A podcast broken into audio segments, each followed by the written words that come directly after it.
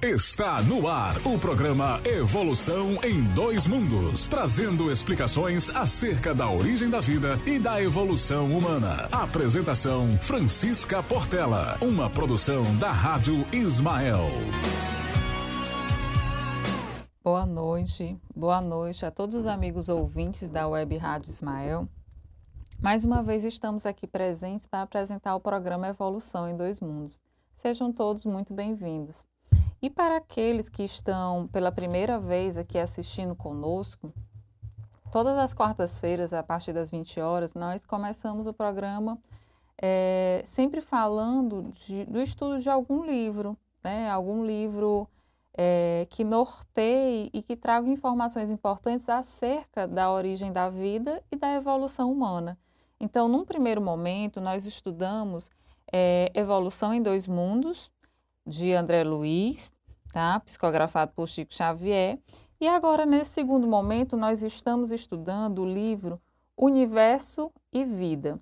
Esse livro, pessoal, é, foi psicografado por Hernani Trindade Santana, tá? pelo Espírito Áureo.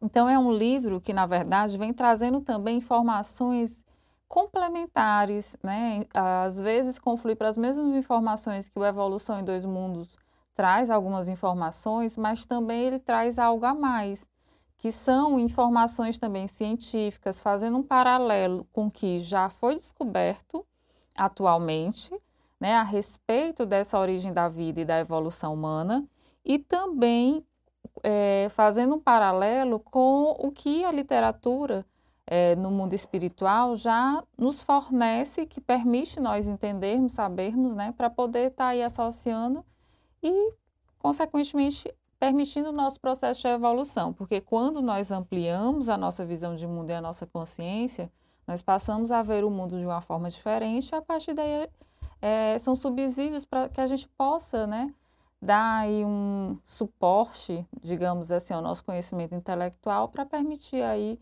uma evolução mento-moral. Então, hoje nós vamos falar do capítulo 3, tá? Então, a gente já falou do 1, do 2.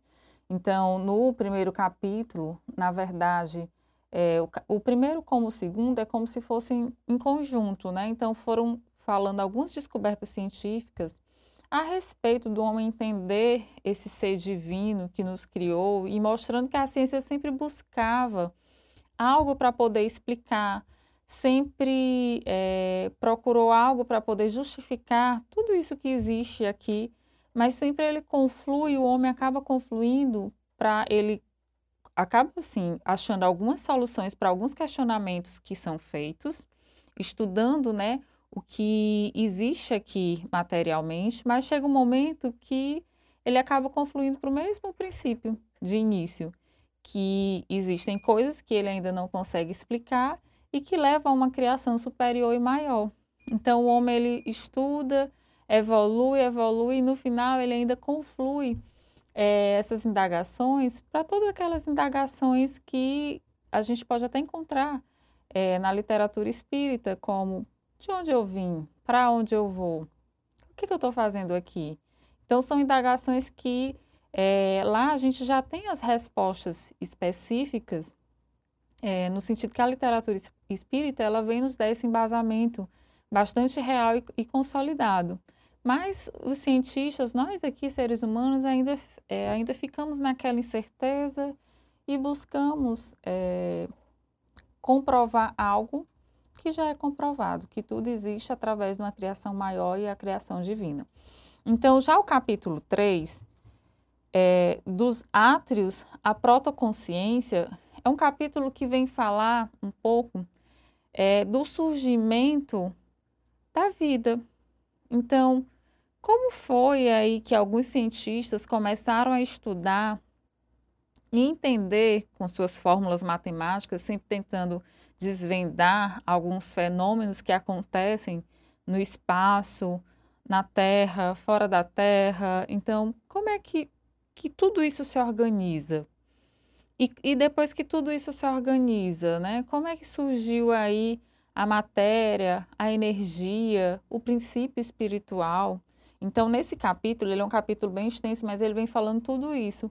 E o interessante é que nesse capítulo é, chega um momento que, quando vai falar desse princípio espiritual, quando eu estava estudando o capítulo, a impressão que eu tive é que eu estava lendo Evolução em Dois Mundos.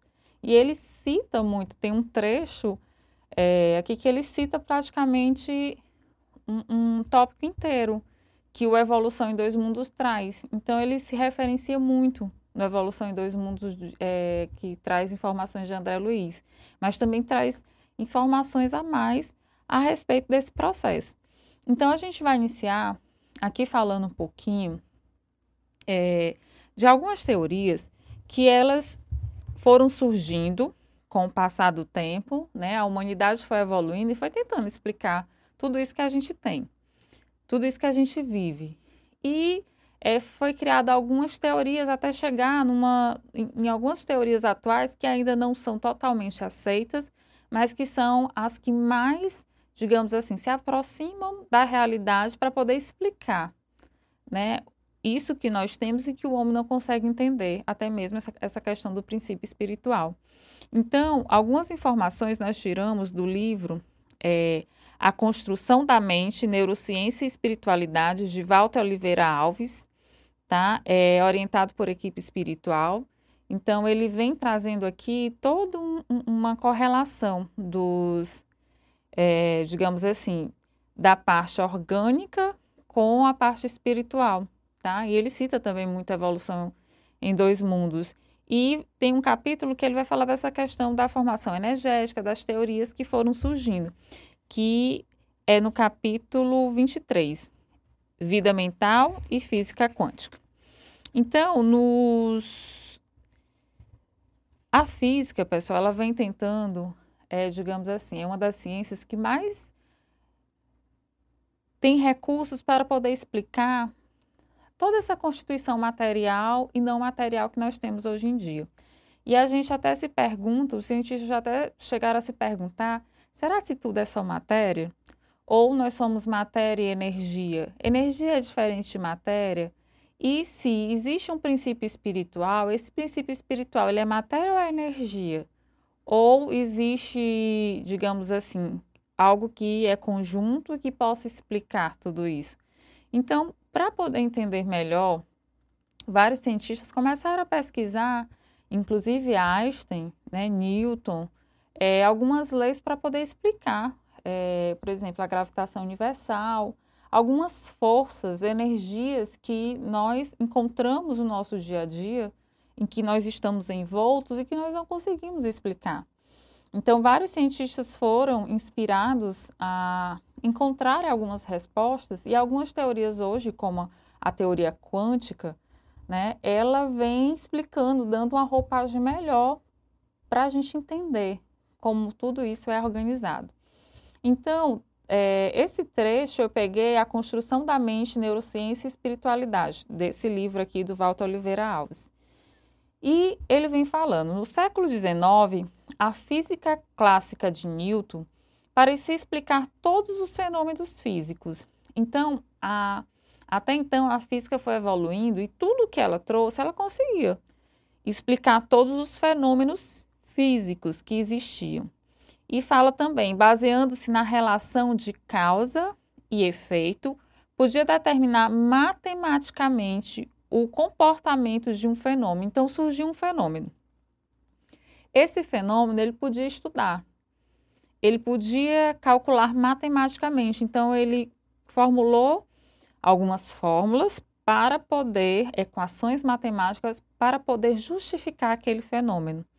Né? Só que duas teorias surgiram abalando essa física clássica. Então, durante esse século XIX, predominou essa teoria, essas teorias, por quê? Porque até então só descobriu até ali. Então, surgiu um fenômeno, então ele já tinha algumas fórmulas que já justificavam aquilo acontecer, porque é, nós sempre queremos justificar tudo que acontece.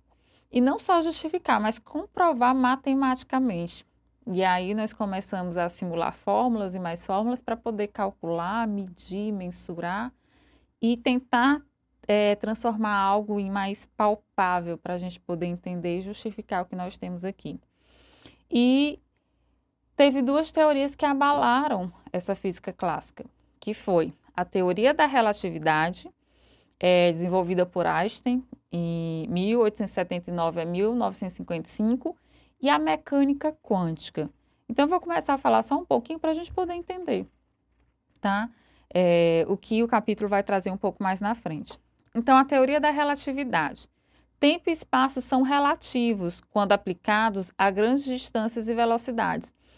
Então, é, na teoria, na física clássica, tanto tempo, distância como velocidade eram grandezas que a gente mensurava e colocava em algumas fórmulas matemáticas, obtinham, obtínhamos respostas, digamos assim, fixas, respostas que a gente achava que era fidedigna, que era correta. Só que na teoria da relatividade, o que é que ele fala? Que tempo e espaço são relativos quando aplicados a grandes distâncias e velocidades. Então, se o tempo e o espaço que eu calculo é, é aplicado em uma distância x e uma velocidade y, eu vou ter um valor. Mas quando eu aumento essa distância ou eu aumento essa velocidade, eu já vou ter valores diferentes, ela já começa a variar. Então, essa teoria ela é relativa. Então, a teoria da relatividade vem mostrando que isso vai depender. Então, não, não são respostas que vão responder a um padrão fixo. Na verdade, elas vão variar. Né? Então, veio aí abalar essa física clássica que tudo era medido certinho, corretinho. E ele veio falando que quando aplicados a grandes distância e velocidade, esse tempo esse espaço vai variar. Já na mecânica quântica, ela foi iniciada por Planck, tá? A gente até falou na aula passada, e não foi bem definida, mas vem provocando impactos profundos aí no estudo é, da física clássica, tá? E o que que acontece? Vamos estudar aqui um pouco a progressão do surgimento dessa física quântica. Broglie, em 1924, ele afirmou que qualquer partícula em movimento tinha uma onda associada, mecânica ondulatória. O que, que eles queriam dizer, pessoal? A gente sabe, na nossa concepção que nós temos aqui, que a matéria ela é formada por subpartículas, pequenas partículas. Então, tudo que existe na natureza, a gente estuda lá no ensino médio, a gente tem aquela tabelazinha periódica. Naquela tabela periódica tem todos os elementos que nós já conseguimos descobrir até então. E tudo que existe é uma combinação daqueles elementos que lá tem, né? Então, dependendo da condição de temperatura, pressão, as condições externas, né? Então, a gente vai ver que a gente pode agregar, desagregar, é, modificar, criar, recriar, é, reaproveitar. Então, a gente entende isso. No entanto, o que, que acontece? Broglie ele falou que qualquer partícula em movimento tinha uma onda associada, ou seja, qualquer partículazinha que era composto uma matéria, ela tinha uma onda associada, ela não era só uma partícula, ela vinha ali no formatozinho de onda, tinha ali um, um movimento, uma onda associada. Jabó, ele afirma da dualidade da onda e partícula. Ele falava que é, a matéria ela tinha essa característica, essa dualidade de onda e de partícula. Os elétrons, ora se comportavam como onda, ora como partícula, dependendo do experimento e do observador. O que, é que ele dizia? Que ele observou que a matéria não era só aquela partícula fixa. Na verdade, tinha uma onda que expressava né, aquela matéria. E ele falou que essa onda ela ia modificar de acordo com o experimento que eu fizesse com, aquela com aquele material e também com o observador, com a pessoa que estava manipulando e realizando ali a observação. E no mundo subatômico, ou seja, no mundo dessas pequenas partículas, ainda menores do que essas partículas, as leis da física clássica não funcionam. Por isso que a física clássica foi abalada. Porque essas leis, elas só é, justificavam, digamos assim, estruturas grandes, macro, uma matéria de tamanho maior, digamos assim. Mas quando entrava no mundo subatômico, em algo menor, bem menor do que essas partículas, é, essa física clássica não funcionava. Então, estabelecer tempo, espaço, né, fica, variava, não tinha como a gente saber por quê, porque isso não era regra, não se aplicava a, essas, essas, a esse mundo subatômico. Heisenberg, em 1927, ele lançou o princípio da incerteza, que a gente falou até no primeiro capítulo aqui. Ele falou da impossibilidade de se determinar simultaneamente a posição e a velocidade de uma partícula. Ou seja, ele fala que, nesse princípio da incerteza, que quando a gente estuda a velocidade de uma partícula, a gente não consegue determinar onde ela se encontra. Quando a gente consegue determinar um local aproximado que essa partícula ali se encontra, é, ou um elétron, por exemplo, o que é que acontece? A gente já não consegue mais mensurar a velocidade. Então tem um princípio de incerteza. Eu não sei exatamente porque Heisenberg, o que é que acontece? Quando a gente estudou lá é, Pauling, a gente viu que os elétrons que fazem parte da constituição da matéria, das partículas, os elétrons, pessoal, a gente viu que ele ocupa locais específicos. Então, os estudiosos queriam saber qual é o local que eu posso encontrar esse elétron.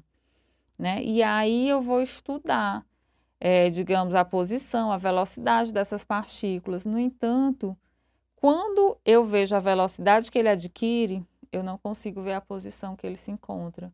Quando eu vejo a posição que ele se encontra, eu já perco a velocidade daquela partícula. Então, é um princípio de incerteza. É impossível determinar os dois ao mesmo tempo. É, outra coisa que ele fala: a física é, parecia dividida em duas partes: teoria da relatividade de Einstein, que explica o mundo macro, planetas e galáxia, e a mecânica quântica, que explica o mundo micro, a intimidade do mundo atômico. Então, devido a essas dicotomias, então surgiu essas duas teorias que a gente falou, que é da a teoria da, da física da física quântica, tá? E a teoria da relatividade de Einstein, que veio abalar aí a física clássica. Enquanto a teoria a teoria da relatividade de Einstein se limitava a explicar o mundo macro dos planetas, galáxias, né? A gente viu até algumas fórmulas, algumas é, fórmulas mesmo matemáticas que ele estudou e estipulou. É, e já a física quântica já estuda esse mundo micro, de algo bem intrínseco, em que a gente não pode ver a olho nu. É algo bem intrínseco que é, às vezes a gente, os cientistas achavam que as partículas menores que existiam eram os prótons, os nêutrons e os elétrons. E com os estudos foi verificando que existem outros, né, outras partículas. Antes achava que ele ficava ali como se fosse algo compacto, depois a gente viu que os elétrons ficavam se movimentando, eles não ficam parados. E assim sucessivamente. Então a teoria quântica ela vem falar é, justamente é, estudar e essas subpartículas no mundo micro. E foi lançada a teoria das cordas. Essa teoria das cordas faz parte da física quântica. Então, ó, Gabriele Veneziano, ele manuseando alguns livros, ele conseguiu ver uma equação de Euler que de há 200 anos atrás e ele conseguiu ver que essa equação conseguia explicar justamente essa parte micro, né? É, estudar aquilo que a física clássica não conseguia, nem o Einstein ainda conseguia decifrar. Já Leonardo Suzuki, ele fala o quê? Equação, é, que essa equação ela servia para descrever uma nova partícula que pudesse vibrar como uma corda de violino em vez de ser uma partícula estática. O que é que ele disse aqui? Ele falou que aquela partícula, ao invés de ser só uma partículazinha paradinha, estática, na verdade, ela vem como uma forma de onda. É como se fosse uma corda de um violino, uma corda de um instrumento musical. E essa corda, essa partícula, ela não é estática. Ela vem nesse formato de corda, só que a corda em movimento. Por isso que o nome é teoria de cordas. Então, se eu penso numa partículazinha subatômica, sei lá, um elétron, uma partícula, a gente sempre pensava em algo pequeno e estático, né? E ele fala que, na verdade, ali eu tenho é uma, uma corda que gera uma onda específica. Já o nêutron, uma outra partícula, eu vou ter também uma corda, mas a, o movimento dessa corda vai ser diferente daquela outra partícula. Então, cada partícula tem um movimento diferente, gera uma onda diferente, gera uma corda. A corda pode até ser a mesma, mas o movimento dessa corda é que vai diferenciar um dos outros. Por isso que ela avançou muito nessa teoria, no sentido de que antes a gente só via ela como algo estático. E agora a gente vê como algo, é, digamos assim, dinâmico. Né? Aquela partícula não está parada, ela não está estática. Na verdade, ela se move, é como se fosse uma corda em movimento. E aí ele falou, é, John e Michel, que eram amigos, eles resolveram as anomalias matemáticas dessa teoria das cordas, porque existiam cinco teorias, cinco versões dessa mesma teoria, mas que não estavam em harmonia. Então, eles conseguiram, digamos assim, solucionar, porque foi estudando a teoria das cordas, mas muitas coisas ainda ficaram em abertos. Já Eduardo, em 1995, ele conseguiu unificar as cinco teorias surgindo a teoria M. Todavia, para que tal teoria se sustentasse matematicamente, o universo deveria ter 11 dimensões, sendo três dimensões espaciais, uma temporal e sete dimensões ainda desconhecidas. Então, nessa teoria das cordas, o interessante é que existia ainda cinco teorias que não estavam batendo para poder justificar isso que a gente está falando. No entanto, é, Eduardo ele conseguiu fazer uma fórmula matemática, porque o problema é quando se faz matematicamente para poder provar. Ele conseguiu. E ele, além de conseguir, ele falou que o universo ele devia ter 11 dimensões. Hoje em dia, quantas dimensões a gente conhece que o universo tem? A gente fala que tem três, né? São três dimensões. No entanto, ele descobriu que tem 11, sendo três dimensões espaciais, uma temporal e sete dimensões ainda desconhecidas. E o engraçado que essas, quanto a essas 11 dimensões propostas por ele, por exemplo, ele falou que tem três espaciais. Quais são essas espaciais que a gente conhece? Altura, largura e comprimento, certo?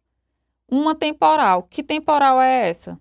É o tempo propriamente dito e sete dimensões ainda desconhecidas. Que dimensões seriam essas, sete dimensões desconhecidas?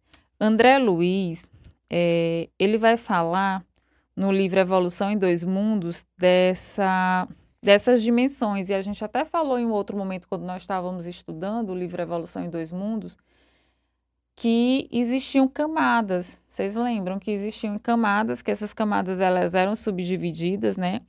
Que na verdade são sete esferas espirituais, envolvendo a parte física do nosso planeta, né? Baseado na obra do nosso lar. E uma de, a primeira delas a gente falou que era o que? Era o abismo, a segunda as trevas, a terceira a crosta, a quarta umbral, a quinta arte, cultura e ciência, a sexta amor fraterno universal e a sétima diretrizes do planeta. Ou seja, nessa teoria das cordas, ele fala das dimensões que nós conhecemos e ele fala de possíveis sete dimensões que eles não conseguiram ainda decifrar. E por coincidência ou não, no livro é, André Luiz, é, no livro Cidade no Além, também, nosso lá, ele vem falando dessas dimensões, que justamente são sete. E são aquelas dimensões que nós falamos. Então, é quando a pessoa desencarna, a gente fala, ah, vai para um umbral.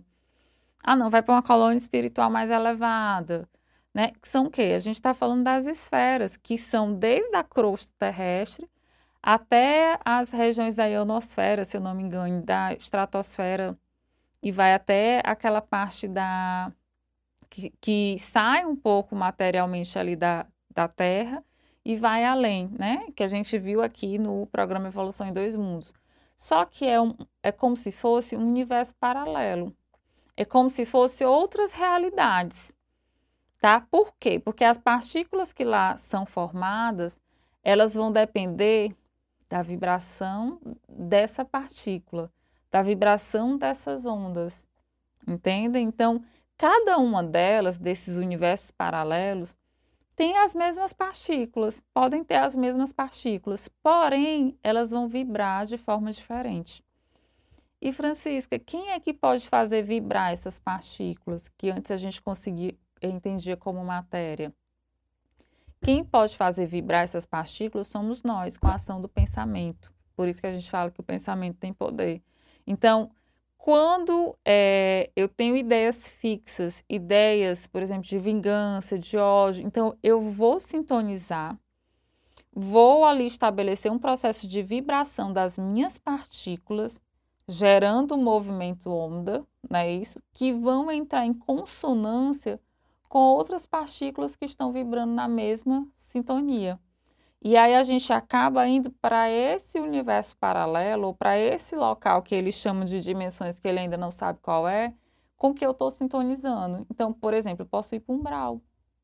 Eu posso ir para essa esfera é, das trevas, eu posso ir para uma esfera de diretrizes do planeta. Então, eu posso ir para o local de acordo com o meu processo evolutivo. E a gente está vendo que a evolução está atrelado com o meu padrão vibracional. E essa vibração está relacionada com o quê? Eu sou constituído de matéria, eu tenho matéria subatômica, diversas partículas. Quem é, organiza o movimento dessas partículas é a ação mental. Então, a mente ela tem uma energia eletromagnética e essa energia ela é capaz de estar aí é, de, direcionando o movimento dessas partículas ondas, digamos assim. Então se provou que, não, que a matéria não é uma matéria propriamente dita, a partícula não é uma matéria sólida. Na verdade, ela é energia. Por que, que ela é energia? Porque ela vem no formato de onda, de, é como se fosse uma, uma corda, e que essas cordas vão vibrando. Então, o eletro, tá lá aquela corda, o eletro ele vai vibrar numa determinada frequência. Já o nêutron em outra, e assim sucessivamente. E o padrão vibracional que eu dou a essas partículas subatômicas elas podem ser modificadas e influenciadas pela ação do pensamento. Por isso que Jesus tem um capítulo, que eu acho que é o capítulo 5 desse livro, que ele vai falar da grandeza da ação mental de Jesus, que pela ação mental de Jesus, ele conseguiu organizar e poder aí criar o planeta Terra, porque na verdade a Terra, inclusive espécies de plantas, animais foram escolhidos diretamente por Jesus. E essa manipulação, juntamente com uma equipe espiritual que veio incumbida disso, preparada, o grau evolutivo deles é tão grande, ou seja, o padrão mental deles, essa energia de pensamento é tão grande, é, porque a aquisição mental-moral deles já é bem superior, eles conseguem é, manipular a matéria. Que matéria é essa? justamente as partículas, a nível de partículas. Que partículas são essas? Partículas ondas, porque são energias, tá? Então, por isso que a gente fala que nós somos co-criadores do universo. Por isso que a gente fala que Jesus é o criador do, do planeta Terra, porque com a ação mental dele, ele conseguiu organizar diversas estruturas que hoje tem aqui. E, inclusive, pessoal, é, a gente não pode deixar de dizer que essa matéria, na verdade, é fluido cósmico universal. Como a gente falou na aula passada, tudo é fluido cósmico universal. Tudo é energia divina. Então, existe uma energia ou algo maior. É como se fosse, pessoal, uma espécie de mar, né? Ali é, o fluido cósmico universal é como se fosse o mar e nós tivéssemos, tudo que existe estivesse banhado dentro desse mar tudo é constituído por, esse, por essa constituição desse mar, de fluido cósmico universal. Agora, a modelagem, o formato, tudo que aquele fluido vai adquirir, ele é feito por moldagem de ação divina. E essa moldagem pode ser feita justamente pelos tutores a que Deus delegou a função a alguns espíritos crísticos, como no caso Jesus, para que eles pudessem fazer esse processo de modelagem dessa matéria, desse fluido cósmico que é constituída a Terra. Por isso que essas partículas, que a gente fala que são partículas ondas, essas cordas, elas podem sim serem, digamos assim, é, manipuladas pela ação mental, mas quanto maior é, é a ação mental-moral do indivíduo, lógico que ele vai conseguir manipular coisas bem maiores e bem mais extensas. A gente, até o momento, às vezes não consegue manipular nem os nossos pensamentos, controlar os nossos pensamentos e não consegue organizar e nem prevenir a nossa saúde. Porque pela ação do pensamento, a gente modifica as partículas do, do meu estômago, que tem lá na, na minha célula, do meu coração, do meu cérebro. Então, eu vou modificando o padrão vibracional dessas partículas, que funcionam como se fossem cordas, né? E elas vão vibrando de forma diferente. E, e existem vibrações que propiciam a uma lesão, a uma alteração funcional daquela célula. E aí, juntando várias células daquele órgão, depois daquele sistema, e compromete o organismo como um todo, né? E a gente sabe que essa ação mental está atrelada com as vivências passadas, a forma como a gente encarou tudo isso, como a gente vivencia aqui, é, as nossas experiências, que estão lá marcadas no nosso perispírito, enfim. Então, tudo está interligado. E a teoria das cordas foi o que mais se aproximou para poder explicar isso, porque o homem necessita né, dessa questão material para poder explicar, e ela veio falar tudo isso. Então, ele fala aqui: os físicos chegaram também à ideia de universos paralelos, que eu já falei, procurando explicar a sobreposição quântica. Ou seja, sobreposição quântica por quê? Porque se eu tenho, se eu estou aqui na crosta terrestre, então eu vou ter várias partículas vibrando naquela sintonia ali, né? As cordas ali vibrando, como se fosse uma música tocando. Quando eu estou no umbral, o processo de vibração já é diferente. Né? O, o processo ali de vibração das cordas movimentos das cordas já vão ser diferentes. Então, eu já modifico. Então, é como se ele falasse da sobreposição dessas, é, sobreposição quântica desses movimentos. Então, aqui eu tenho um tipo de movimento, aqui eu tenho outro, e elas vão se sobrepor. Por isso que, às vezes, alguns espíritos que estão desencarnados, eles conseguem em momentos estar aqui, em outros momentos estar lá no, no mundo espiritual, né? Digamos assim, mas na esfera com que condiz com o seu padrão vibracional e assim por diante. Então, na verdade, aqui já tem várias explicações que a gente que estuda essa questão do espiritismo, é, a vida no mundo espiritual, a bibliografia que traz, os ensinamentos que os espíritos nos trazem a respeito de todo esse conhecimento, nos, nos permite fazer esse paralelo. Nos permite para a gente ver como o grau de proximidade das informações já estão chegando a cada dia estão muito grandes, né? Assim, são maiores. Então, a, a, teoria quântica, ela vem explicar muita coisa. Muita coisa que até então a gente não entendia. E que agora a gente já está entendendo e materialmente está existindo aí teorias que vêm para explicar e para poder, é, digamos assim, dar um embasamento material para isso. Apesar de não necessariamente ter que, a gente ter esse algo material para poder justificar. Mas o homem, ele é muito palpável, né? Gosta muito das coisas palpável e os cientistas vão indo e vão acabar descobrindo que tudo vai levar a Deus. Porque é a origem de tudo.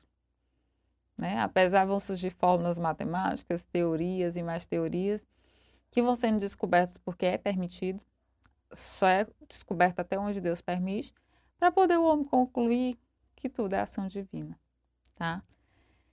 E a mecânica quântica admite a interação entre as partículas observadas e o próprio observador que interfere no fenômeno, ou seja, a mecânica quântica ela permite observar a partícula ali e permite o quê? Também é, dizer que o próprio observador daquela partícula vai interferir no fenômeno, ou seja, eu, eu com meu ato de pensar, eu estou observando uma situação é, então, eu, com o ato de pensar, eu vou modificar o padrão de vibração daquela partícula onda, daquela corda, com o meu padrão de pensamento, porque a gente viu que, que o pensamento é o quê? Energia eletromagnética. A energia eletromagnética ela tem a capacidade de modificar esse padrão vibracional.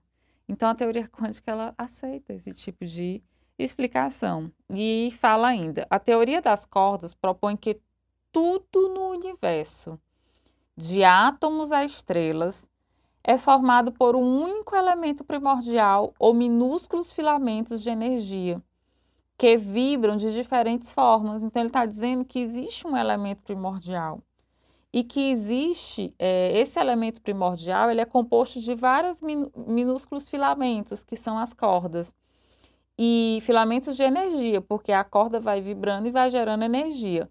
Só que essas cordas vão vibrando de forma diferente, criando diferentes partículas elementares. Olha, se ele está dizendo que a partícula é corda, que a partícula não é matéria, né? ela é energia é, aquilo de matéria condensada, compacta que a gente é, achava que existia, é porque nós só conseguimos, a nossa sensibilidade, a gente encarnada, a gente só consegue perceber até ali. Mas isso não quer dizer que ela é aquilo, palpável, duro, material, entende? Então, o que, que a teoria quântica vem dizer? Que tudo é energia, que aquela partícula material na verdade, é o que? Energia que é expressa através desse movimento de corda, que vibram em diferentes formas. Então, por isso que ele fala que é um elemento, que existe um elemento primordial, e aí a gente pode fazer um paralelo, sabe com o quê? Com o fluido cósmico universal. E esse elemento primordial, ele é composto de vários filamentos de energia. Então, a gente não viu, na Gênesis não tem falando que o fluido cósmico universal, ele é composto Qualquer local que tenha fluido cósmico universal é a mesma composição. É, se eu estou aqui na Terra, tem fluido aqui no Brasil tem fluido cósmico universal, em outro local tem fluido cósmico universal, porque tudo é fluido cósmico universal. Só que, dependendo do grau de aprimoramento moral do indivíduo, por exemplo, aquele fluido que é constituído de várias, é, de várias partículas, por exemplo, Jesus. Jesus, quando foi feito o seu perispírito, foi feito fluido cósmico universal, porém o perispírito dele não foi igual ao meu, nem do seu, nem de ninguém. Por quê? Porque foi pego aquilo que era mais puro, aquilo que era mais etéreo, menos denso, para poder fazer, porque ele já tinha um aprimoramento moral muito grande. Então, ele tinha o quê? Um elemento primordial. Tinha minúsculos filamentos de energia, só que vibravam de forma diferente. Foi pego aquelas partículas que vibravam é, é, numa ondulação diferente das outras, mas tudo é fluido cósmico. Já eu, outras pessoas, vão, vamos pegar outra constituição daquele fluido e ali é feito meu perispírito. E assim sucessivamente. Então, a teoria das cordas, ela me permite fazer esse paralelo. E fala que, criando as diferentes partículas elementares como uma única corda de violino, pode vibrar em diferentes formas, produzindo diferentes músicas, diferentes sons, tá? Não sei se está dando para vocês entenderem, mas é, falando de uma forma mais assim, tentando explicar de uma forma mais didática. E esse livro ele ajuda bastante porque ele não vai adentrar na teoria propriamente dita, que é muito complexo, é para os físicos, né? Porque eu, pelo menos. Mas, é, falando de uma forma mais superficial, mais por alto, é mais ou menos isso. Então, ela veio, é, digamos ali, balançar essa teoria clássica que já existia, né? Então, a teoria da relatividade que explica muito dos movimentos planetários, que se a gente for ler na Gênesis, explica tudo. Da criação do, dos planetas, dos sóis, da Lua, dos satélites, né, como a Lua, da Terra, enfim, que é planeta. E, é, e essa teoria agora quântica, que é nova, que vem aí, a gente vê que ela traz uma proximidade muito grande e explica muito bem é, toda essa explicação espiritual que nós já temos acesso a respeito da criação de tudo. Então, ó, assim, tudo vem de um mesmo elemento primordial, que vibra de diferentes formas. Para cada partícula subatômica do universo, do universo, existe um padrão de vibração particular. Por quê? Porque ela funciona como uma corda. Ela vai vibrar de acordo com a força, alguma força que está sendo impelida a ela, que faça ela vibrar. Daí a gente imaginar Deus criou a Terra, o Sol, os planetas, as galáxias, os universos, os multiversos. Que mente é essa? Que energia grandiosa é essa que manipula todas essas partículas subatômicas? Vocês já pararam para pensar a grandeza dessa energia que manipula todo esse universo, não só esse universo que manipula todos os universos, é algo inimaginável. É algo que não tem como mensurar. E a gente tão pequenininho tentando entender, né? É, tentando entender um pouquinho dali, um pouquinho da, da é, do outro lado. Então, existe um elemento primordial que tem uma energia que eu não falo mental porque a gente não pode dizer que Deus tem mente assim, né? Que a gente nem consegue mensurar exatamente qual é a sua constituição. Mas que energia é essa que consegue criar tudo isso que a gente tenta entender e não consegue? É imensa. E é grandiosa e é tão bondosa. E essa mente, eu vou falar mente, mas a gente sabe que não é exatamente mente. Essa energia criadora, que é Deus, é como se ela desse um roteiro. Um roteiro ou uma regra que esses universos, isso tudo que existe, tem que obedecer a um fluxo há um fluxo. Então, por isso que cada planeta vai passando por determinadas fases, por isso que o nosso planeta vai passando por várias fases e a gente está entrando aí no movimento de, de saindo de provas e expiações para adentrar num processo de regeneração. Então, por isso que esse movimento, a gente pensa às vezes que é instalado o caos e que a gente está num movimento desordenado. E não está num movimento desordenado. Porque existe essa mente criadora e maior que controla tudo, que faz fazer vibrar até uma pequena corda, né? Tudo no seu controle. Porque o fluxo que tudo tem que obedecer é ele que impõe na sua energia maior. E o fluxo disso tudo é o fluxo do amor. Então, por isso que o amor em plenitude é o objetivo que todos nós é, vamos atingir um dia. Porque é o fluxo do universo, dos multiversos, é o fluxo da mente divina criadora de tudo. É, então, a gente está sendo aí, na verdade, é, nós somos essas partículas subatômicas que, na verdade, estamos aprendendo a vibrar numa frequência correta. E isso só se dá através de experiências, através de situações que levem a esses processos de vibração, que induzam esse processo de vibração. É por isso que a gente vem para o planeta escola, vivenciar tudo isso que a gente vivencia para poder a gente aprender a colocar essas, essas subpartículas em movimento, mas no movimento correto. Se a gente pode fazer essa analogia, né? Então, Minúsculos filamentos de energia, o fluido cósmico, correspondem à mesma ideia, sendo que as vibrações do pensamento alteram suas propriedades. Assim, tudo no universo é vibração na sua intimidade. E tudo possui uma natureza mental, mas realmente do Deus universal. E dos seus co-criadores, que são aqueles espíritos superiores que ele delega as funções, como Cristo que ele delegou, ele foi o escolhido para poder organizar o planeta Terra e não é à toa que ele veio, né? Para poder organizar e aí tá conduzindo a nau para que a gente possa aí estar é, tá sempre caminhando e galgando o processo evolutivo. Uma grande consciência oculta e que o universo tem uma intencionalidade. A mente oculta só pode ser Deus. Oculta porque a gente não consegue mensurar. Porque a gente ainda não tem capacidade sensitiva, material, espiritual, a gente ainda não tem de perceber. Porque normalmente a gente só percebe aquilo que é compatível com a gente, né? No nosso grau de vibração. Então não é à toa que às vezes a gente está passando mal. Ai, meu Deus, está doendo minha cabeça. O que foi que aconteceu? Eu não sei. E aí você sintoniza com aquele espírito que está lá nas regiões abissais. E aí você não sabe por que é que sintonizou. existe algum padrão de vibração ali que permite essa.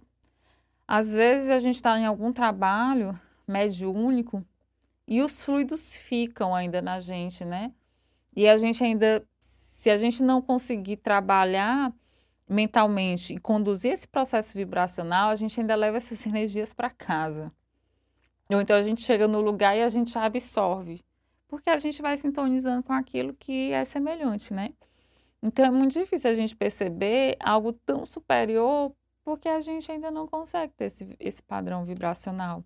Então, consequentemente, a gente não vai conseguir perceber, tá? E tudo no universo tem uma intencionalidade. Então, por que, que a gente está falando isso? Porque, na verdade, nesse capítulo do Átrios da Protoconsciência, é, do Hernani Trindade Santana, pelo Espírito Áureo, esse capítulo, ele vai falar justamente da criação dessa matéria, tá? E ele vem explicando uma linguagem tão científica, eu lendo, eu até comentei, gente, esse livro é complexo, né? Não é à toa que esse espírito é, ele tem esse esse nome, né, esse codinome, mas foi um dos cientistas, pesquisadores que há muito tempo nós tivemos aqui no planeta Terra. Né? Então, não é à toa que é, Pascal né, foi um dos espíritos que veio trazer as suas leis, as suas leis de pressão, é, da hidrostática, hidrodinâmica, enfim, veio trazer as suas leis. Não vou nem falar muito para não errar, tá, pessoal? Porque foram muitos estudos e ele é bastante científico, porque ele foi um desses estudiosos, né? E eu falando gente, ele é bem com, complexo, porque na, na, minha concepção de mundo, né, eu ainda não consigo entender tanto o que a linguagem que ele coloca. Mas, na verdade, esse capítulo ele vem falar justamente é dessa dos átrios, como ele fala, do átrios da protoconsciência. Na verdade, essa protoconsciência, a gente não vou nem citar aqui logo de cara, mas a gente vai ver que a protoconsciência é algo importante. Então, é como se fosse o surgimento desde os primórdios até chegar o início da, da vida na Terra com a razão, o surgimento do princípio inteligente, da razão, do instinto, até chegar aos dias atuais. Não é à toa que o capítulo seguinte ele vem falando sobre é, a questão da consciência, tá? É, e a gente vai ver que ele vai falar de várias situações importantes que é citado no Evolução em Dois Mundos. Então, ele inicia falando matéria é energia condensada. Então, ele vem explicar o que é matéria. Mas, pelo que a gente já leu, pela teoria das cordas, a gente pode dizer que matéria é matéria ou matéria ela pode ser energia. A gente falou de matéria subatômica, né? De estruturas subatômicas, que não deixa de ser matéria. Mas é o que? Pela teoria das cordas, tudo é energia. Em padrão vibracional diferenciado um dos outros. Então ele vem explicar, ele começa iniciando falando dessa questão da matéria. E ele fala: a matéria é chamada de energia de massa. Matéria e energia apresentam-se intimamente associados. Porque a gente traz a concepção de que ou é matéria ou é energia. E quando a gente fala de matéria, a gente leva logo para aquela questão de ser algo sólido. Matéria é algo sólido, denso, compacto, e não é isso. E ele diz que a matéria e a energia apresentam-se intimamente associados. Mas por que, Francisco? O que, é que vai diferenciar um do outro e por que, que eles estão intimamente associados? Ele fala: a matéria é um veículo e até um reservatório de energia. Então, a matéria, na verdade, é um veículo que a gente pode falar dessa energia, porque tudo é energia. Só que essa energia, dependendo da roupagem que ela adquire, ela pode ali estar naquela roupagem de matéria. E o que é que vai permitir que ela chegue nessa roupagem? Ele vai dizer: na energia radiante, o suporte material desaparece. Toda energia é apenas matéria condensada. Então, toda energia eu posso acumular ela em matéria condensada. Tá? Tudo é energia. Eu posso acumular ela aqui nessa, forma condensada. No entanto, ele pergunta, é, na verdade, o que é que vai diferenciar essa energia dessa matéria? Eu vou até adiantar. Na verdade, é, a gente vai ver que a velocidade. A velocidade com que as partículas vão se movimentar é que vão permitir as características dessa matéria. A roupagem que essa matéria vai adquirir. Mas dentro dessa roupagem existe energia. Matéria é energia. A forma como ela se apresenta é só uma roupagem que, na nossa concepção e na nossa percepção, nós só conseguimos perceber daquela forma. Mas se a gente for analisar intrinsecamente, a gente vai ver ali que é o quê? Que é energia condensada. Matéria é energia condensada, de acordo com as explicações aqui do livro, tá? E ele fala: e o que é energia? Eu achei interessante que em seguida ele pergunta: e o que é energia? Então ele fala: de acordo com a ciência, energia é a capacidade de produzir trabalho, que a gente estuda lá na, na, no ensino médio, na física, até o pessoal que fez o Enem agora recentemente. Energia cinética é aquela que tem o que? Velocidade, né? M vezes V. Não lembro mais, não. Mas tem a formulazinha da energia cinética, né? Que envolve movimento. E a energia potencial. Só que a energia potencial envolve o quê? Altura. Então, para eu ter energia potencial, eu tenho que ter altura, né? Então, quanto maior a altura, maior a energia potencial. Então, a gente tem essas modalidades, né? A gente até estudava aqueles carrinhos no carrossel, e qual é a energia cinética? Qual é o potencial? E aí, quando ele estava lá embaixo, a potencial era zero. Gente, acho que os espíritos estão fazendo lembrar da época do ensino médio, quando o carrinho do, do ia lá para baixo, que não tinha altura. Danada se eu estiver falando coisa errada. A potencial lá embaixo era zero, né? Acabava que era zero porque ali não tinha altura. Mas quando eu estava no topo e estava descendo, ali gerava energia potencial, né? E sucessivamente. Enfim, mas o que é que ele quer dizer aqui? Que, de acordo com a ciência, a energia é a capacidade de produzir trabalho. Ali gerava um trabalho. Mas ele diz que capacidade é muito relativo, é a noção demasiado vaga, nada define. Então, isso aqui é, é, é numa concepção material nossa, tá? Mas ele diz que é uma concepção muito vaga. Então ele fala: a ciência um dia, um dia, a ciência descobrirá que essa capacidade é, um, é uma secreção mental, é ação da mente. Então, a ação da nossa mente é que vai gerar o que? A atitude, que vai gerar o que? Esse trabalho. É que gera energia. Então, essa capacidade, ó, energia é a capacidade de produzir trabalho. O que é essa capacidade?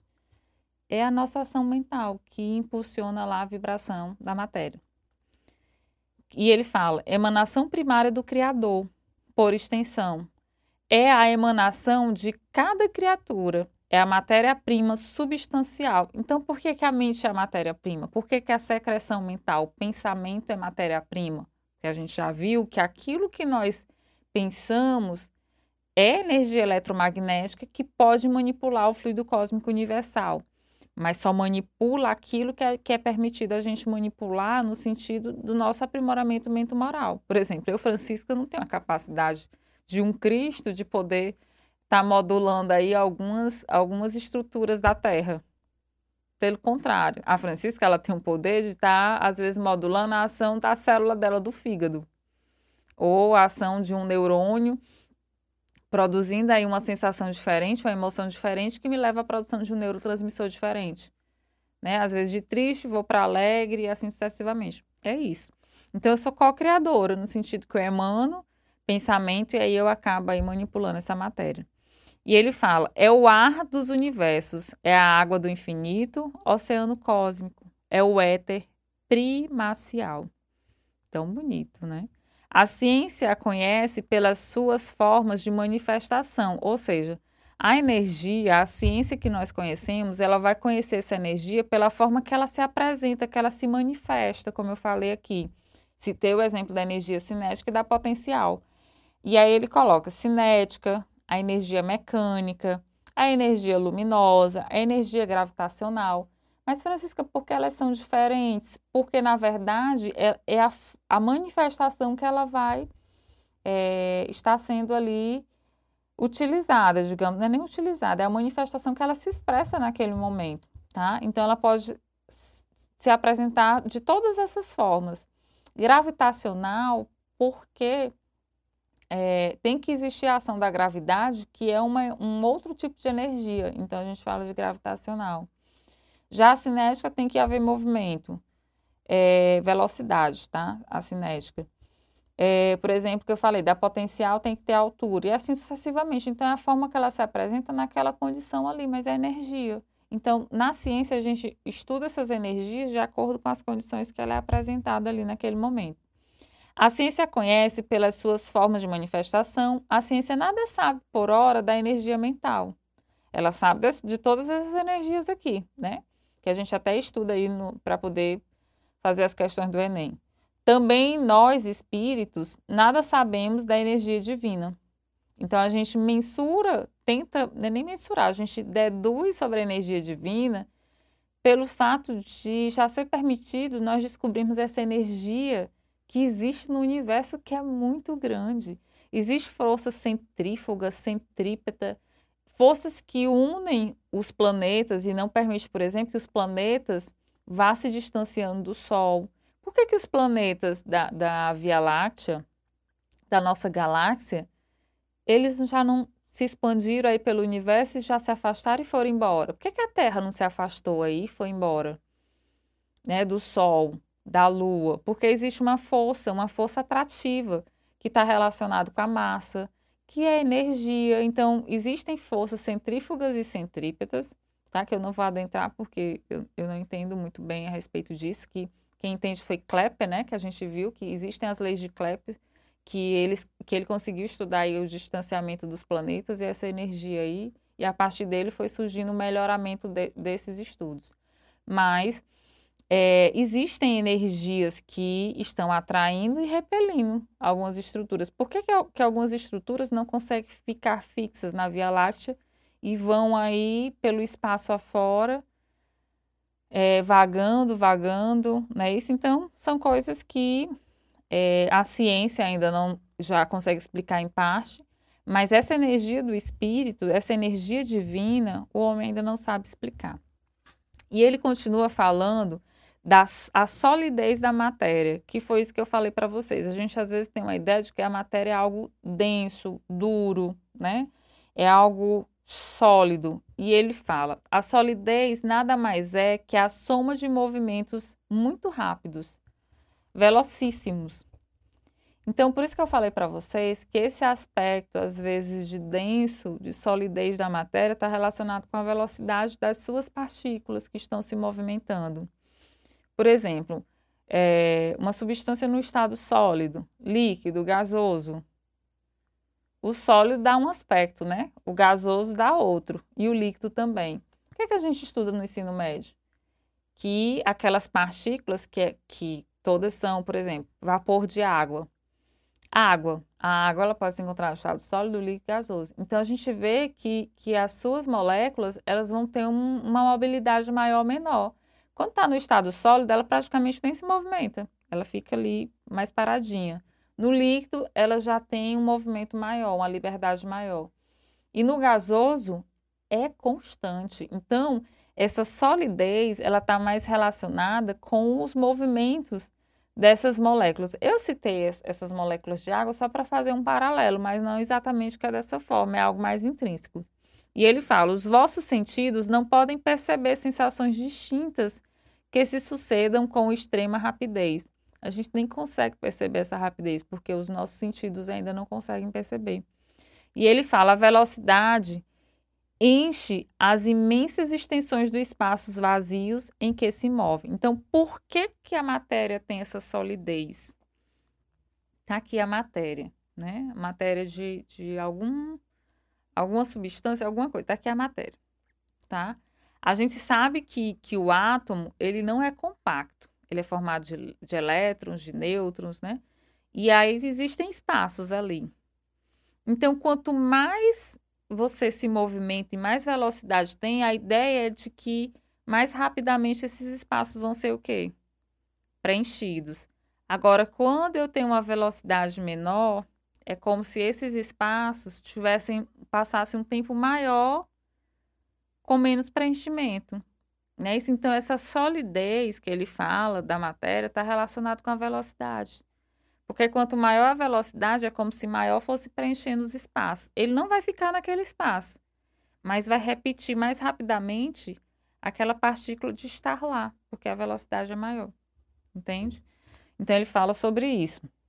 Matéria no sentido do corpo sólido, compacto, impenetrável, não existe. Então, é essa visão que a gente tem que a matéria sólida, nesse sentido sólido, compacto, não existe, porque não existe nada compacto, tudo é energia. O que tem ali é um padrão de velocidade.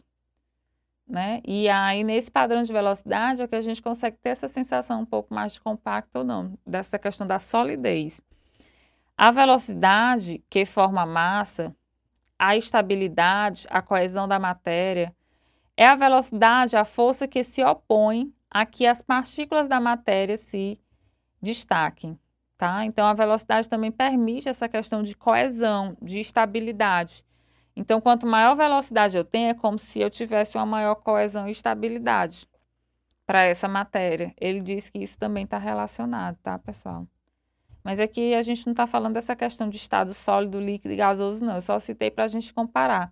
Aqui ele está falando dessa sensação de solidez da matéria, mas não de necessariamente ser do estado sólido, líquido e gasoso, tá? E aí ele continua. Vocês estão vendo que ele está falando da matéria. Matéria, matéria, dessas características da matéria, e a gente está vendo que ele diz que matéria é diferente é, que na verdade essa matéria é energia. Essa matéria, até essa matéria compacta, com, com essa sensação de solidez, o que, que ele está dizendo? Essa sensação de solidez só se dá pela velocidade das partículas que estão ali envolvidas, mas ela também é energia.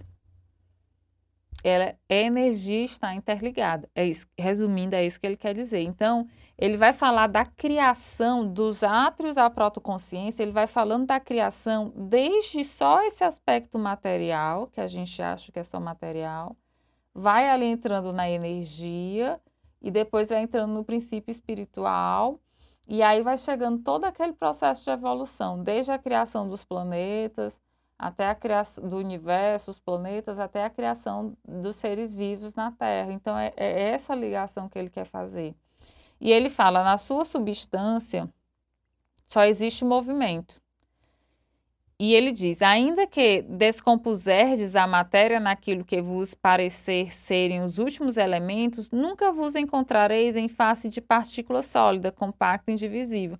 Mesmo que a gente fosse pegar a matéria e fosse decompor ela todinha, nunca ela estaria num aspecto sólido indivisível. Sempre iria ali dividir. O átomo é um vórtice. Vórtices são o elétron e o núcleo. Então, ele trouxe até aqui um termo diferente, que ele diz que, que o elétron e o núcleo são vórtices, tá? É, normalmente, vórtice está relacionado como se fosse... Vórtice de força é como se fosse aquele ponto... É, como é que eu posso falar? É como se fosse aquele ponto de partida, aquele ponto de estabilidade, né? E aí ele fala, ao infinito, tudo é sempre um vórtice imaterial de velocidade. Ou seja, ao infinito, essas partículas vão se movimentando, né? Esses elétrons, esses núcleos, eles vão se movimentando e ele fala que tudo é um vórtice imaterial, porque não é matéria, não é aquela coisa sólida que a gente fala, mas de velocidade, são partículas se movimentando, tá? E rumo ao infinito. A diferença entre matéria e energia consiste apenas na, apenas na densidade, na diversidade, desculpa, da direção do movimento. Então, qual é a diferença de matéria e energia? É a mesma, é a mesma coisa. Mas por que, que elas são diferentes? Elas, elas ganham uma roupagem diferente? Ele fala que, na verdade, está relacionado com a diversidade de direção do movimento, do movimento dessas partículas. Então, quando esse movimento ele é rotatório, ele é fechado em si mesmo, né, na matéria. Quando ele é ondulatório, ele vem como um ciclo aberto, fechado, aberto, não é isso? A gente tem um aberto e tem aqui formando um fechado, um fechadinho, como se um copo tivesse para baixo, né? Então, tem o aberto, o copo para cima e o fechado, o copo para baixo. Então, ó, aberto, fechado, aberto. Então, é o quê? É o ondulatório de ciclo aberto e lançado no espaço, na energia. Ou seja, então o que vai diferenciar a matéria da energia é justamente a diversidade da direção desse movimento. Se a direção dessas partículas me leva a um movimento circulatório, então eu tenho o quê? Algo rotatório. Se é ondulatório, então eu vou ter o quê? Uma onda, e assim sucessivamente. Mas tudo vai gerar o quê? Energia, tá? Ele fala, num princípio era o movimento. O movimento concentrou-se na matéria. Da matéria nasceu a energia. Então, ó, no princípio era o quê? O movimento das partículas. O movimento, quando ele se concentra e aumenta a sua velocidade, é o que? É matéria. Por isso que a gente falou que matéria é o quê? Energia condensada. Energia ali que está condensada naquela velocidade específica e que vai preenchendo aqueles espaços e dá aquele aspecto de solidez. Então, energia é matéria condensada. Da matéria nasce o quê? a energia. E da energia emergirá quem? O espírito. Então, por isso é que ele faz todo esse paralelo, toda essa explicação, para poder a gente entender o que é matéria e energia, para depois a gente saber qual é a constituição espiritual. Mas a gente já viu aqui que os espíritos falaram que eles não conseguem dizer qual é essa constituição. Eles, eu, nós não sabemos, sabemos que também está envolvido com o fluido cósmico universal, mas dizer exatamente que partículas tem ali, a gente não sabe. A gente sabe dizer que existem matérias mais densas e as menos densas que são mais o quê? Etéreas, não é isso? São mais o quê? Fluídicas, né? Que a gente fala, ah, não, matéria mais densa, matéria mais etérea, mais fluídica. Mas tudo é o quê? Energia. Então, tudo isso para poder a gente chegar nesse ponto que, que essa matéria mais densa, por isso que ele fala, primeiro, movimento. Depois, concentrou o movimento em matéria. Depois, a matéria é energia condensada. E depois emergirá para o quê? Para o espírito. Tá? Então, quando, a, quando fala que tudo é energia, os espíritos chegam para a gente e falam assim, tudo é energia. A gente fala assim, mas como se tem isso aqui que é matéria? Né? Isso aqui é material. Na verdade, é energia condensada, tá, pessoal? Então, espírito, corpo material, que a gente, energia condensada, tá? Em vibrações e aspectos diferentes. E ele fala do surgimento dessa matéria. O movimento torna-se mais intenso, e aí há um turbilhão, fica sendo um, um, verdadeiro núcleo de atração dinâmica, porque aquelas partículas se movimentam tanto que começam a atrair e começa a preencher os espaços. Aparece um momento de máxima saturação dinâmica. A velocidade fica sendo massa, na cera o núcleo, o átomo e a molécula. Tá? Então as partículas vão se agregando e aí vai surgindo o que? O núcleo. Depois o núcleo, que é formado daquelas moléculas em movimento, que é o elétron, o nêutron, né? os prótons ali em movimento, formam o quê? O, o átomo. E do átomo, vários átomos diferentes ou, ou até mesmo iguais se agregam, formam o quê? a molécula. Então, há uma saturação dinâmica pelo movimento dessas moléculas. E ele fala que vai nascer o quê? Com a agregação disso tudo, o cristal. A gente não lembra que os cristais, na verdade, eles são agregações desses materiais. Depois vai surgir o quê? O mineral. Depois, o, os amontoados solares, os planetários, e aí a gente vai vendo que vai surgir o quê?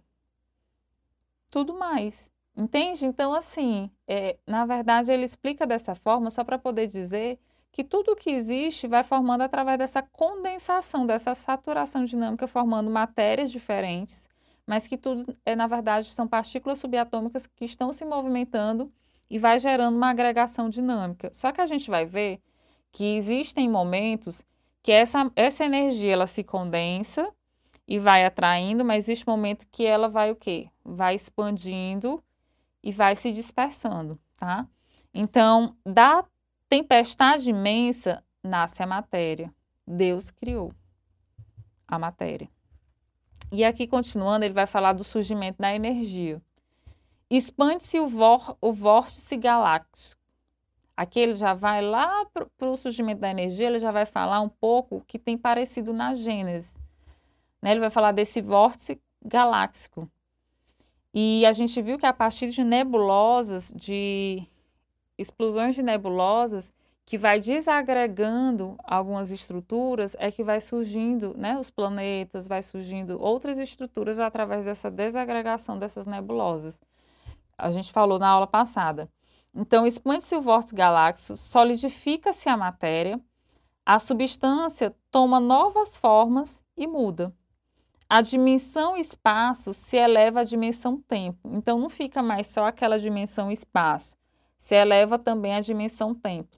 Por isso que a gente conta é, em anos-luz a distância do Sol, dos planetas, não é isso?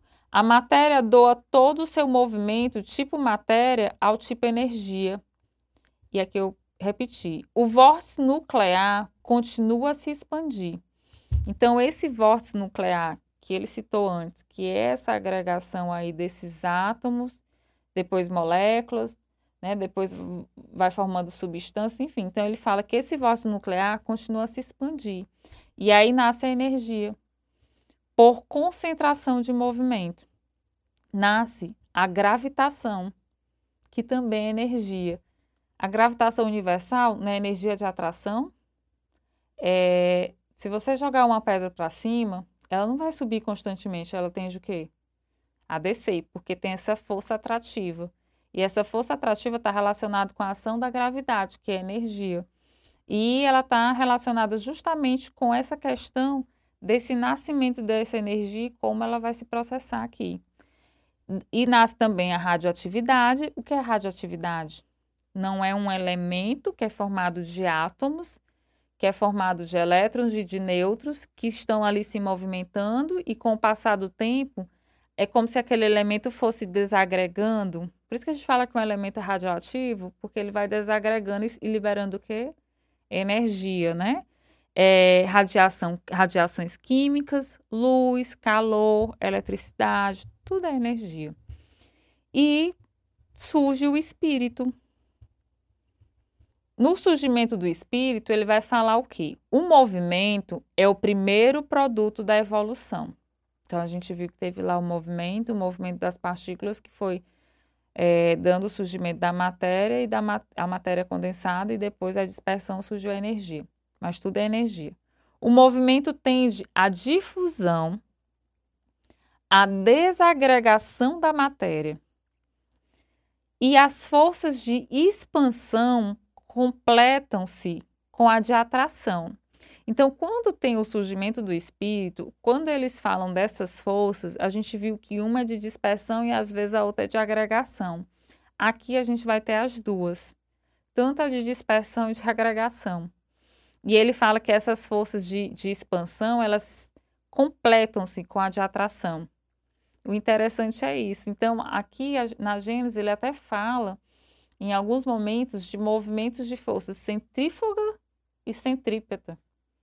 E aí eu ficava, mas como vai ter uma força que é contrária da outra, tem uma resposta diferente? E ele explica. Assim, a matéria atrai a matéria, o universo é ligado ao todo e é indissolúvel. Então, nesse, nesse movimento, pessoal, de afastar e de aproximar, de, de existir esses princípios é que permite que, por exemplo, eu não me distancie do planeta Terra. Eu fique conectada nesse local, tá?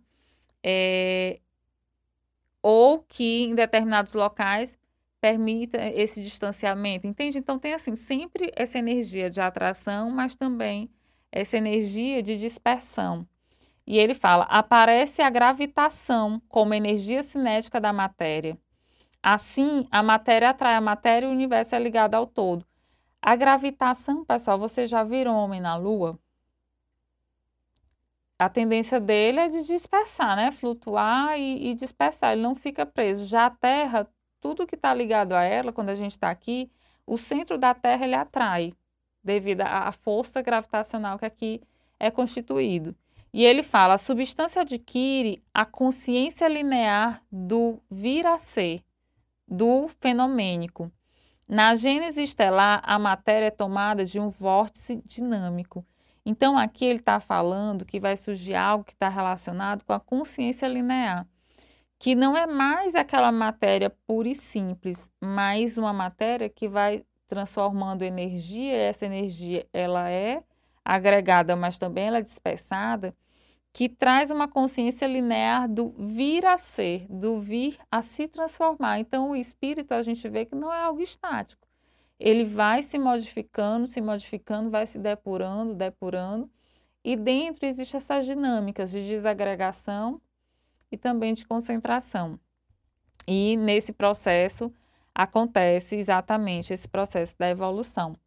E ele vai continuar. Por exemplo, a eletricidade, a luz, o calor, o som se é, destilarão na criação superior da vida. O novo tipo dinâmico de vórtice que vos lembra os turbilhões contém embrionariamente todas as características fundamentais da individualização orgânica do eu pessoal.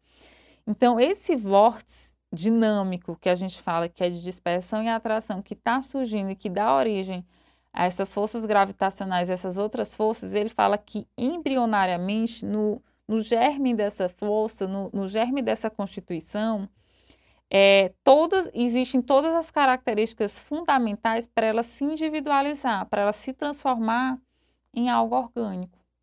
Então, ali é o princípio espiritual. Então, por isso que quando, é, no processo evolutivo que nós estudamos na Evolução em Dois Mundos, nós vimos que no início a Terra eram aquelas chuvas, ela estava muito quente, tinha as larvas, então tinha algo material de energia condensada, mas ainda não tinha vida. Mas isso não quer dizer que o princípio inteligente não tivesse latente ali. Depois, quando começou a surgir condições para que a vida surgisse, né, que, que aquele mar primitivo de conservados, de protoplasma, ali dentro daqueles oceanos começou a surgir aquela matéria primitiva que eu acho que é a Caminho da Luz, né? Que, que fala que ali começa a ter uma constituição específica para poder o quê? Formar vida. E ali, na, naquele fluido cósmico universal, começa a ter o quê? O princípio vital, que começa a atuar. Depois dali, a gente vai ver que aquelas estruturas que eram bem simples, que pareciam com uma célula, mas nem tinha todas as organelas que, tinham, que tem dentro de uma célula, era algo bem rudimentar eles começam a se desenvolver, agregar alguns conservados, agregar algumas substâncias que vão se transformando e tendo função diferente dentro. E ali começa a ser de unicelular, passa a pluricelular, aí começam a estruturar organismos mais complexos, começa até a formar alguns órgãos, quando pensa que não, já tem estruturas que não estão mais na água, estão na terra, que precisam agora de oxigênio. Então vai o quê? Vai se complexando né, as estruturas. E chega um momento que é dado uma base estrutural em que esse é, princípio espiritual ele pode o quê? Exercer essas suas potencialidades. Essas suas potencialidades de, de individualização, né? Porque tem no seu germe embrionário do eu pessoal, e aí quando chega na, naquele momento, o espírito começa a encarnar.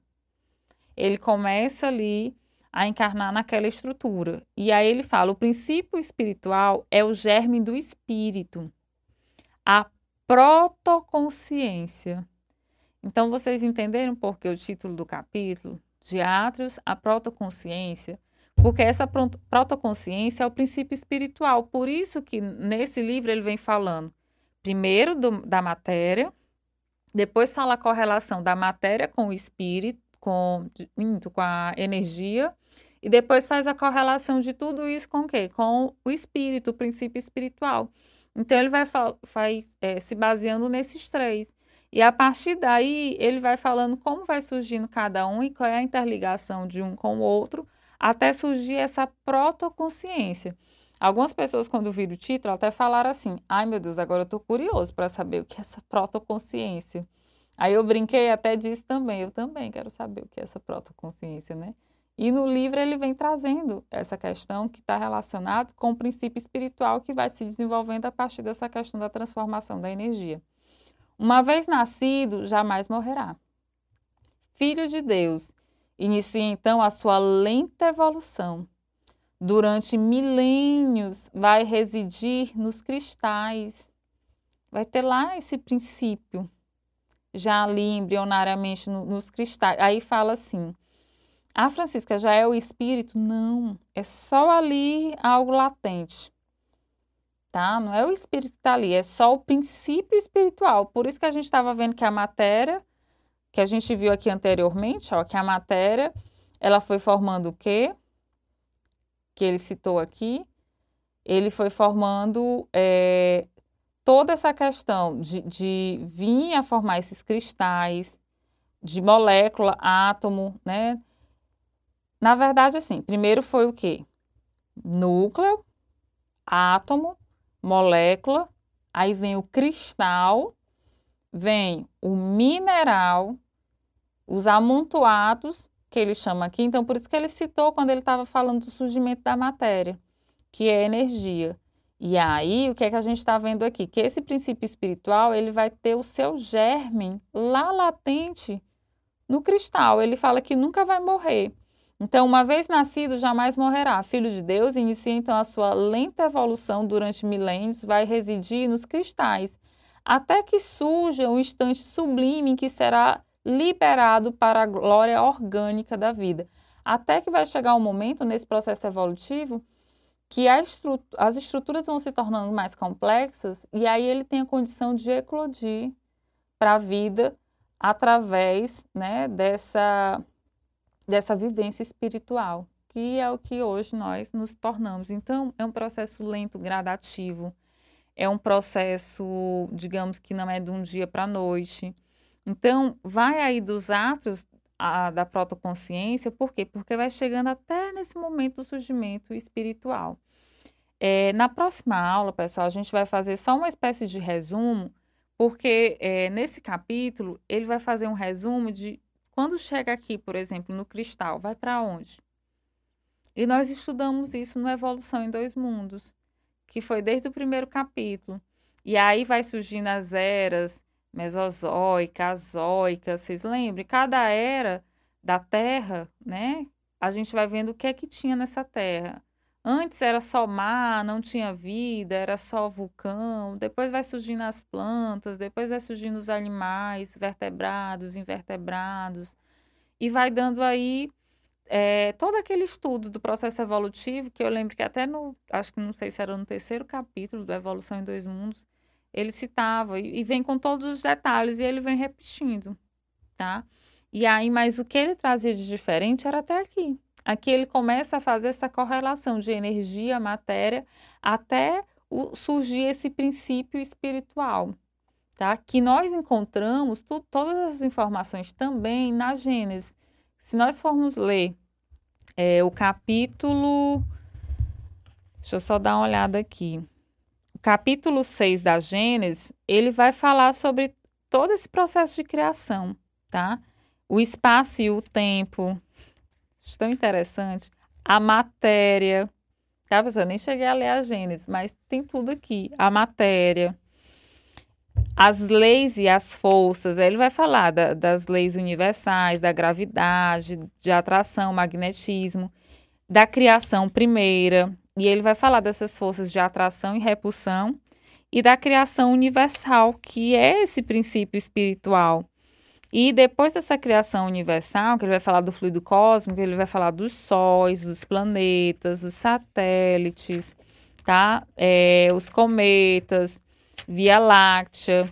Então ele vai falando de tudo explicadinho, os desertos do espaço e a sucessão eterna dos mundos, né? Que são é, o processo evolutivo dos mundos, diversidade dos mundos, tá? Na Gênesis, tá, pessoal? Para quem não conhece, certo? Então, na Gênesis tem, nesse capítulo 6, explicando também sobre isso, tá? Então, o que é, Hernandes Santana, Trindade Santana trouxe nesse capítulo foi isso e o Espírito Áureo, né, repassou essas informações.